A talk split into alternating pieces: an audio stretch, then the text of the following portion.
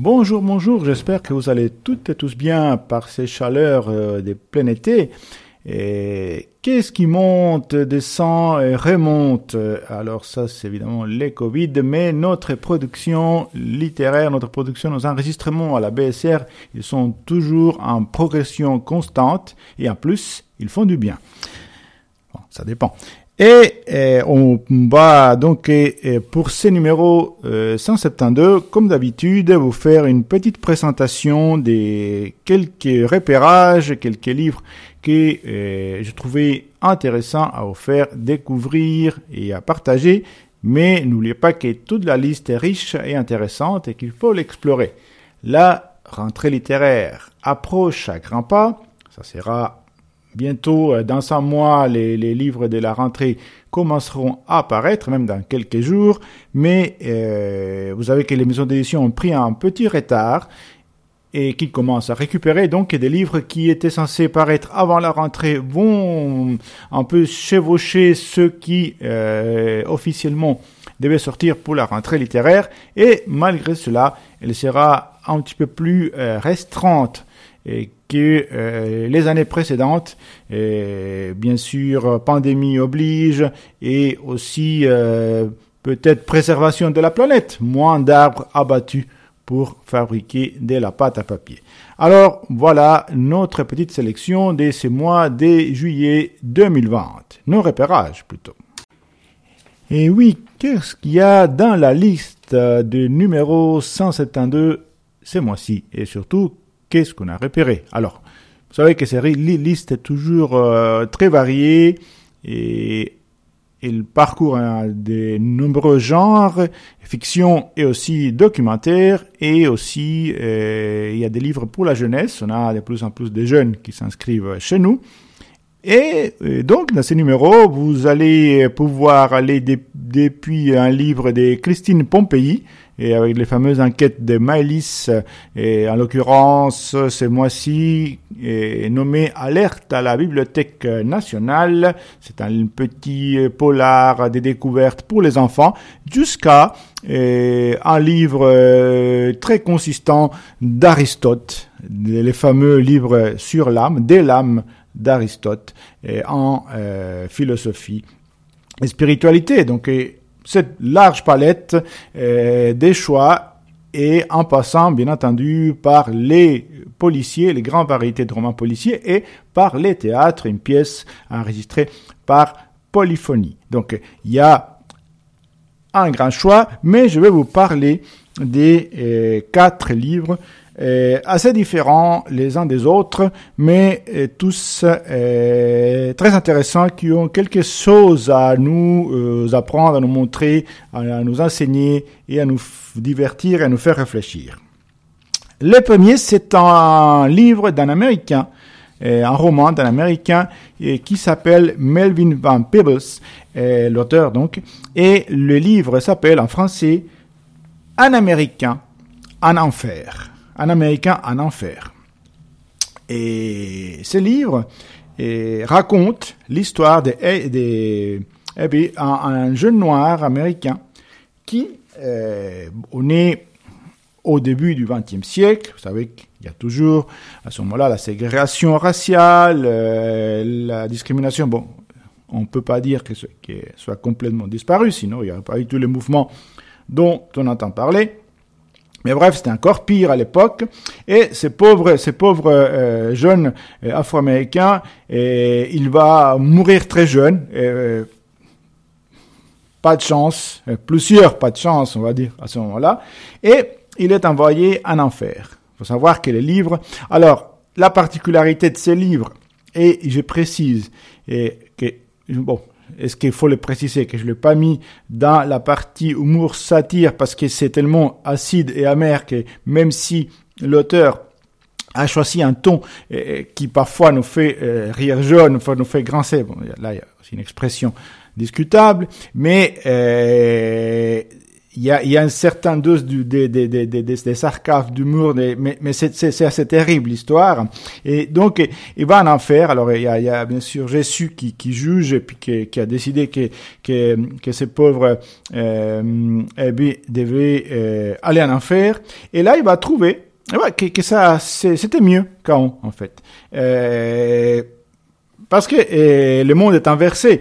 Et les noirs sont privilégiés par rapport aux blancs et ce qui fait encore plus enrager les blancs, bien sûr, et je vais pas vous raconter les détails, et en plus, il peut faire des études en enfer.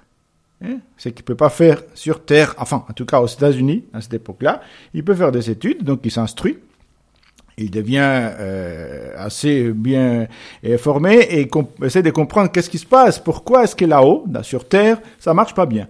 Alors il va euh, tricher un petit peu, va demander d'abord gentiment, mais après, euh, comme le diable n'est pas d'accord, euh, il va faire, va tricher légèrement et puis va retourner sur terre, va en quelque sorte revivre, et, il va revivre l'histoire d'une manière un petit peu différente, mais pas beaucoup plus rigolote pour autant. Mais et à travers la, la vision d'Abi, ces jeunes noirs, et qui d'ailleurs fait c'est, euh, nous des, des, des liens d'amitié avec un, un, blanc aussi qui était mort bien avant lui et qui va aussi euh, remonter avec lui sur terre euh, des liens d'amitié, mais une amitié qui malheureusement va être aussi conditionnée par la situation du pays. Alors le livre c'est lié euh, euh, avec ces, sentiments mitigés de, de, de, de cette, euh, cette, espèce de regard décalé et en même temps de cette vision euh,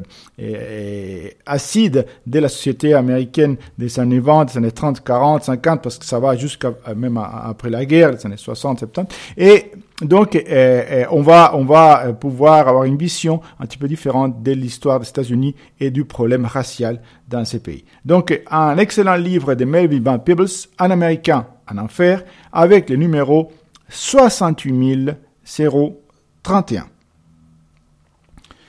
Ensuite, on quitte les États-Unis pour faire un petit saut vers l'Allemagne un livre de Ferdinand von Schirach, euh, dont le grand-père d'ailleurs été un, nazi euh, connu.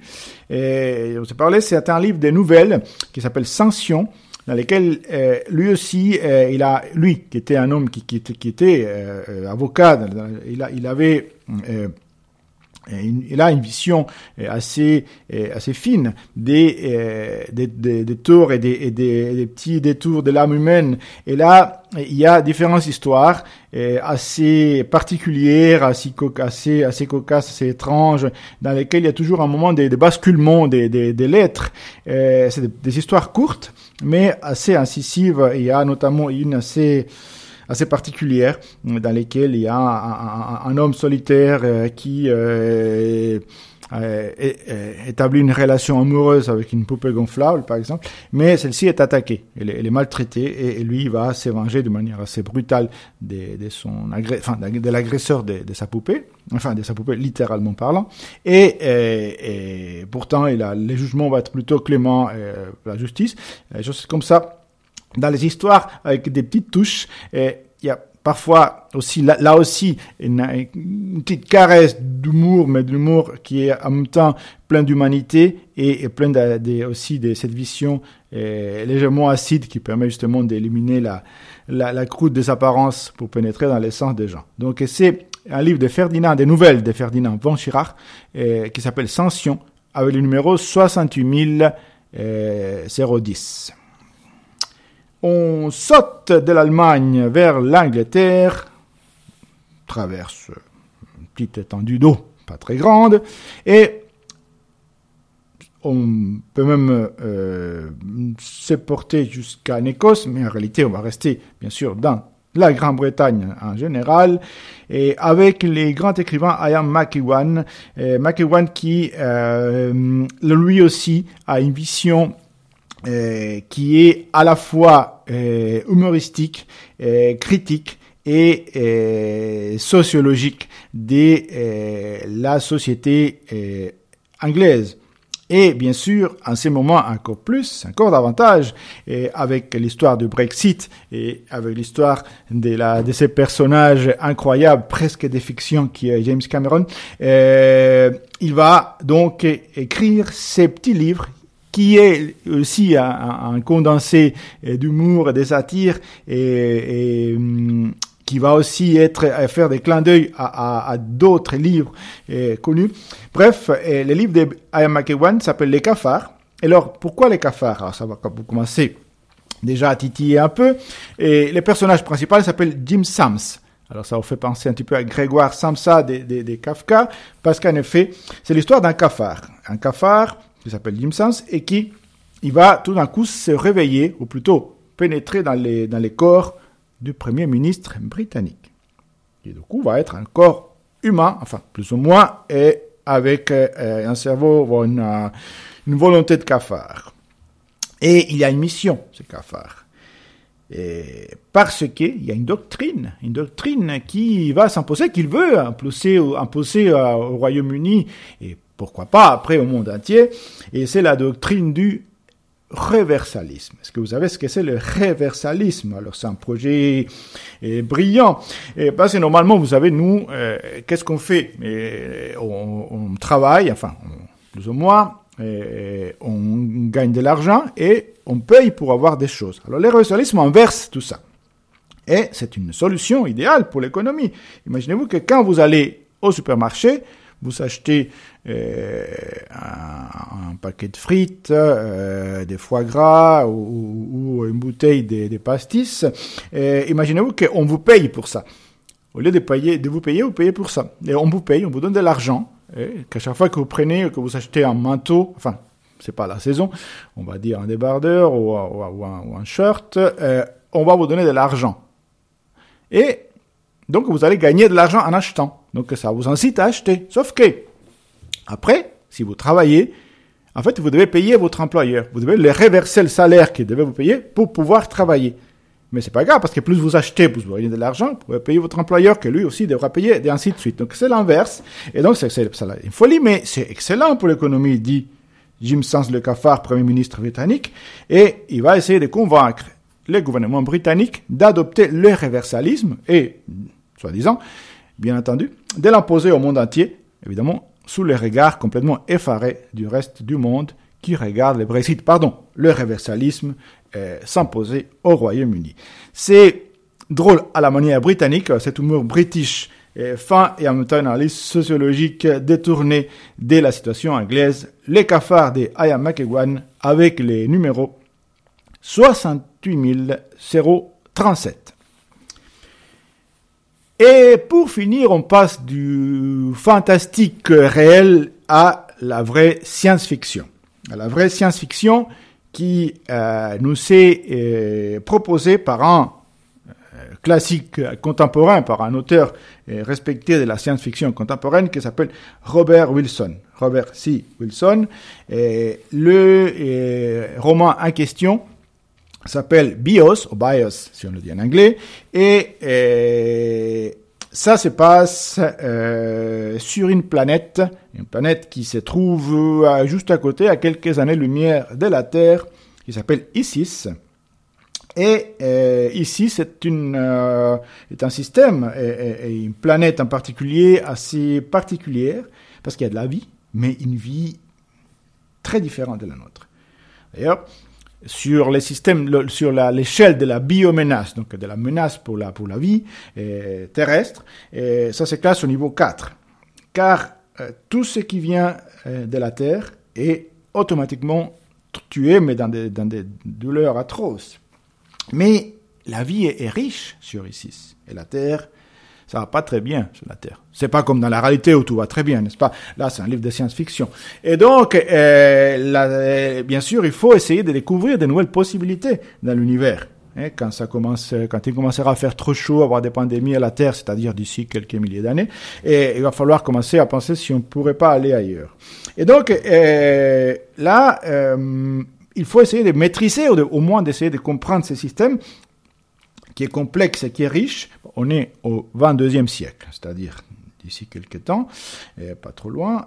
Et, euh, on va donc les, les, scientifiques, les, gens, il y a, y a, tout une, un régime qui est quand même très, euh, on va dire, une sorte d'aristocratie euh, dans la Terre, donc il y a des classes sociales, si c'est, donc on quoi le futur euh, de la science-fiction, dans la science-fiction plutôt, et on va modifier génétiquement euh, une jeune fille qui s'appelle Zoé, Zoé Fischer, et pour pouvoir explorer ici et entrer en contact avec ce monde, ou en tout cas essayer de le comprendre sans se faire euh, exploser, comme on va dire, et, casser, et elle va y aller, et ils vont se passer des choses que je ne vais pas vous raconter, ceux qui aiment la science-fiction, ceux qui aiment réfléchir sur les possibilités de, de, de ces changements, sur toute la, la, richesse et la variété du vivant, euh, pourront lire ce livre de Robert Wilson qui s'appelle BIOS, oh, BIOS, avec les numéros 68 059. Et, bien entendu, il faut aussi explorer les restes de la liste. Et en lecture, euh, production, qu'est-ce que nous avons? Même toujours des bonnes surprises, des livres intéressants, divers et variés. Et je vais vous en parler des deux. Deux livres écrits par deux femmes, une italienne et une française, une déjà décédée et l'autre en pleine possession de ses facultés créatrices. Le premier, c'est justement de cette euh, italienne qui s'appelle Luce Deramo. Deramo. C'est une, euh, une grande dame et dont malheureusement, le livre dont je vais vous parler, c'est le seul qui a été traduit en français. C'est dommage, j'espère que ça va, ça va changer. Et alors, Luce Deramo, il faut savoir que c'est une, euh, une, dame qui est, est elle est née dans une famille euh, plutôt de la, de, la, de la bourgeoisie italienne. Elle est née en France d'ailleurs, son père était attaché en France, mais qui était fasciste. Et elle a été éduquée selon les principes fascistes. Sauf que c'était une fille très intelligente, une fille qui était euh, rebelle, en quelque sorte. Et il était à la sortie de l'adolescence, à l'époque du, fascisme et du nazisme. Et elle commence à parler, parce qu'évidemment, elle a été elle a été éduquée dans une sorte de, de mythe de la, de, la, de, de, la bonté du fascisme italien et de ses copains euh, un peu plus au nord, mais elle avait des doutes. Et elle a dit, bon, on me dit qu'il y a des camps où les gens sont maltraités, etc. Je m'aimerais voir si c'est vrai. Et il va se porter volontaire euh, pour aller dans un camp. Vous savez qu'il y avait les camps de concentration, les camps d'extermination, enfin, celles de concentration, les camps de travail étaient un peu des camps d'extermination un peu plus à, à, long terme, mais et, donc il y avait différents types de camps. Et il va aller dans un camp de travail comme volontaire. Comme volontaire, alors qu'il y avait des gens plutôt des, des, des, des, des, marginaux, etc., qui étaient pris, ou, d'autres gens qui étaient, qui, qui, étaient envoyés dans ces camps de travail, qui n'étaient pas les autres camps, les, euh, les juifs, les tziganes, etc., qui allaient être directement tués. Ceux-là allaient être tués à, à, à, feu doux, en quelque sorte, en travaillant, mais elle va quand même à à peine 18 ans. Sauf qu'elle se elle se rébelle dans ces camps, elle se révolte, et évidemment, elle est, elle punie, et elle doit, elle, elle s'enfuit, de ces camps. Et elle, euh, elle est attrapée, cette fois-ci envoyée en tant que euh, politique, prisonnière politique, opposante politique, alors qu'elle était avant euh, volontaire, entre guillemets. Et là, les conditions vont être encore plus dures. Elle va s'évader à nouveau, à même pas 19 ans. Et ils vont se passer des choses dans sa vie assez dures, assez terribles. Elle va survivre elle va survivre lourdement handicapée jusqu'à jusqu'à la fin de sa vie. Et elle va euh, pouvoir euh, s'échapper et elle va écrire, devenir écrivaine. C'est une femme qui avait une grande capacité d'analyse, d'observation. Mais ce qui est fascinant dans ce livre, qui s'appelle Le Détour, euh, qui est un, ensemble de différents écrits, parce qu'à différentes périodes de sa vie, elle a écrit sur ce qui lui est arrivé dans ces camps, sur ce qu'elle avait vu, dans ces camps au pluriel, parce qu'elle a été dans euh, plusieurs camps, euh, dont euh, à Dachau, justement, et, et, et elle, elle, elle, peut comprendre que la mémoire est très très, la mémoire parfois nous fait radoucir des choses, détourner d'autres. Et, donc ces détours-là, c'est un peu ça aussi. C'est ces détours vers la mémoire pour essayer de comprendre. Et ce qui est fascinant et en même temps troublant dans ce livre, c'est que elle va, euh, elle va nous, raconter du point de vue d'une jeune fille, justement fasciste, un petit peu hautaine, comme ça, qui va, qui va acquérir une sensibilité qu'il a déjà, mais qu'il a, l'avait un petit peu détournée, et, et, et comment elle va établir ses rapports avec les hommes, comment elle va survivre, comment il faut. Qu'est-ce qu'il faut avoir pour survivre dans ces conditions-là, quand on est une toute jeune euh, fille, et, dans une situation qui est différente de celles qui ont été envoyées par la force au début. Donc elle était un peu tête brûlée, on va dire, et, et elle va même payer physiquement de cela, mais va acquérir une connaissance de l'homme, de l'être humain, et elle va aussi les répercuter dans, ses écrits et dans ses rapports aux autres. Donc Luce Deramo, qui est un personnage extraordinaire, avec ses livres, magnifiquement traduits d'ailleurs, qui s'appelle Le Détour et qui sera euh, disponible bientôt pour nos auditrices et nos auditeurs.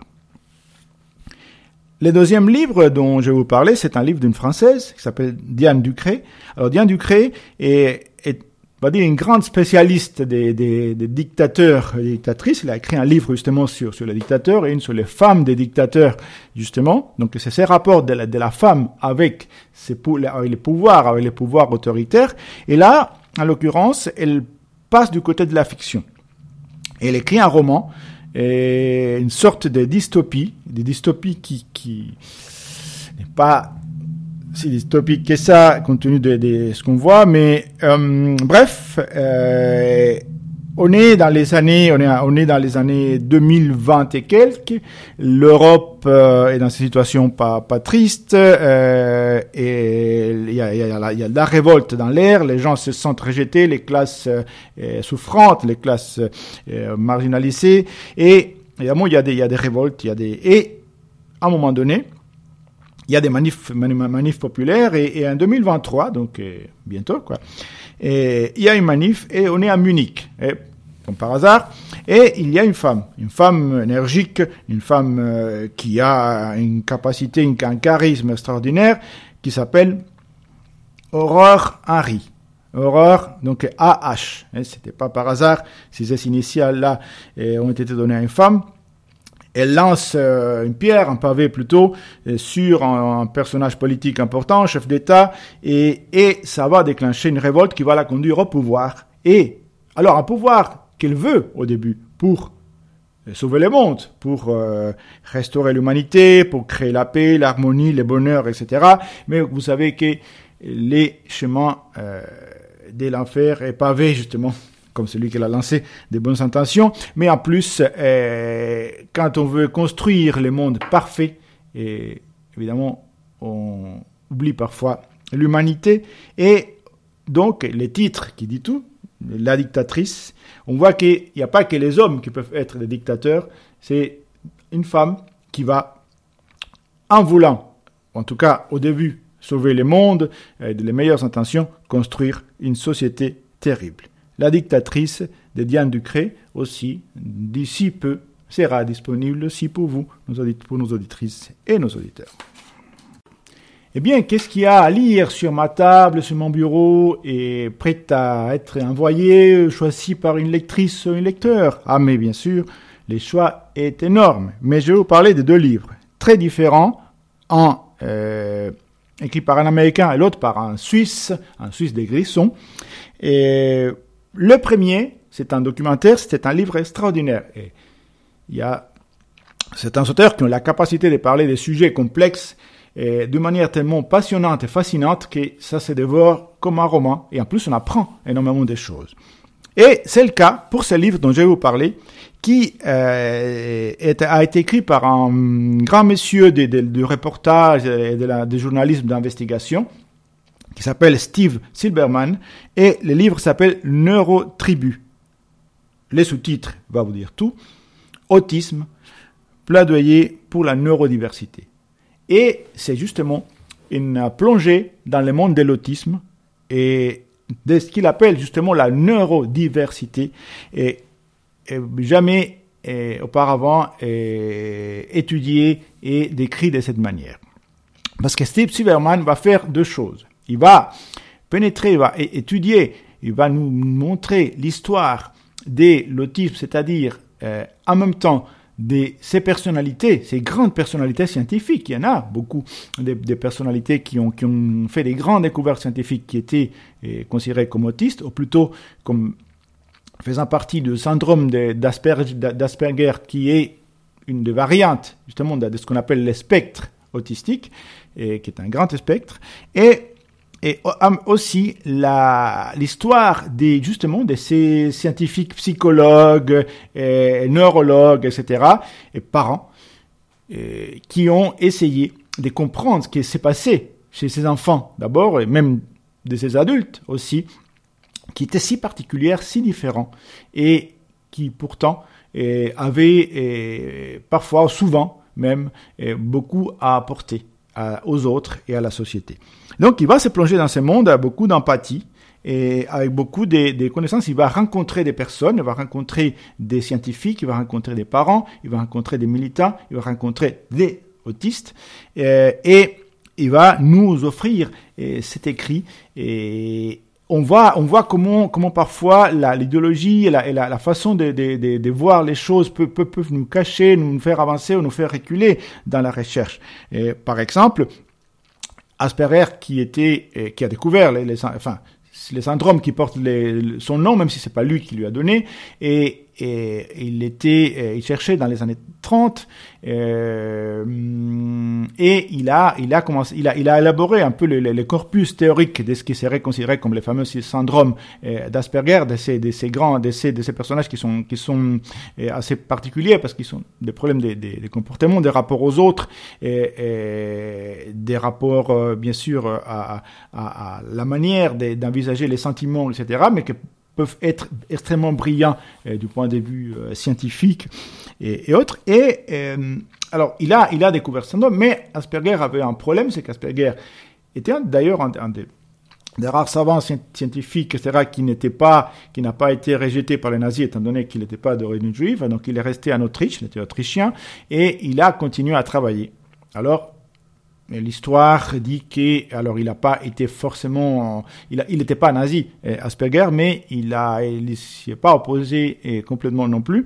Et, donc, c'est un des facteurs qui a fait que, euh, ces découvertes ont été un peu négligées pendant plusieurs années. Et il y a eu d'autres euh, aussi par rapport à l'autisme, d'autres recherches. Et au début, il y avait cette approche psychanalytique qui est presque complètement euh, rejetée maintenant parce que c'est c'est plutôt un problème neurologique, l'autisme, enfin les différentes variantes euh, du spectre autistique, et pas un problème de la mère qui est méchante, etc. Donc il y avait cette fameuse théorie de la mère réfrigérateur qui a, qui a traumatisé et complexé beaucoup de mères et de parents euh, pendant longtemps notamment euh, euh, popularisé par, par deux trois psychanalystes, dont euh, Bruno Bettelheim, qui a écrit un livre qui a été célèbre, qui s'appelle La forteresse vide, très intéressant d'ailleurs, mais la théorie de base était un petit peu euh, biaisé. Et, donc, et jusqu'aux théories actuelles. Donc, il va, il va parcourir tout ça depuis ces, ces, ces périodes-là jusqu'au mouvement euh, autistique, parce que les autistes commencent à se prendre en main et à défendre eux-mêmes leurs droits de leur propre manière et de leur propre point de vue. Il faut savoir que Parmi les particularités de l'autisme, en tout cas dans, dans cet type d'autisme, il y a cette capacité, bien sûr, les contacts humains, les, les, rapports sont difficiles, mais eh, les rapports à la technologie est très facile. Et donc, ils sont très vite adoptés à Internet et créent des communautés d'échange entre eux. Et, et donc, ils sont, ça s'est développé assez vite. D'ailleurs, certains créateurs qui sont dans, dans, le monde des GAFA, de, tous, ces, milieux de, la société actuelle numérique, sont justement, ont des caractéristiques qui font partie du spectre euh, autistique. Et donc un livre absolument passionnant, Autisme, plaidoyer pour la neurodiversité, dont le titre principal est Neurotribus, ne, pardon, excusez-moi, Neurotribu de Steve euh, Silberman. Voilà pour ce livre qui est plutôt dans la, dans la, partie euh, vulgarisation scientifique. Et puis, euh, un autre livre à lire sur mon bureau, un livre euh, génial, mais qui va vraiment vous détendre de tout cela, c'est Ustrinkata d'Arnaud Kamenich. Arnaud Kamenich, auteur euh, grisson, euh, qui est vraiment qui, qui nous qui, qui, nous capte, qui nous qui nous donne la, la, la saveur des, des, des, des, du gris, des, des grisons profonds. Et, et alors Ustrinkata, pourquoi? C'est un nom bizarre. Hein et, euh, faut savoir que bon, dans, les, dans les grissons, vous savez qu'il y, bon, y a, il y a les, disons, les, les, les romanches, les romanches, mais aussi un peu l'allemand, le, suisse allemand, l'italien, selon la région où l'on est, etc. Alors au stringkata, si on, si on regarde bien, ça vient des, des quoi? Au stringkata, des Austrinken.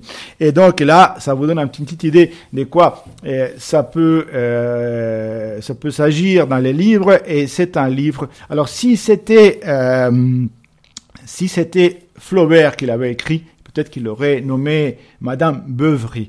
Parce que c'est un livre qui se passe dans un bistrot, dans un bistrot, dans, petit euh, village des Grisons. Alors le bistrot, il va fermer, parce qu'il y a une sorte de, multinationale, de grande entreprise qui va acheter les bistrots. Donc là, c'est dernier jour, l'attente donc, qui tient les bistrots va fermer, et ils sont en train de vider, en fait, les fonds des commerces. Et il y a toute une galerie de personnages qui ne font que boire du début à la fin.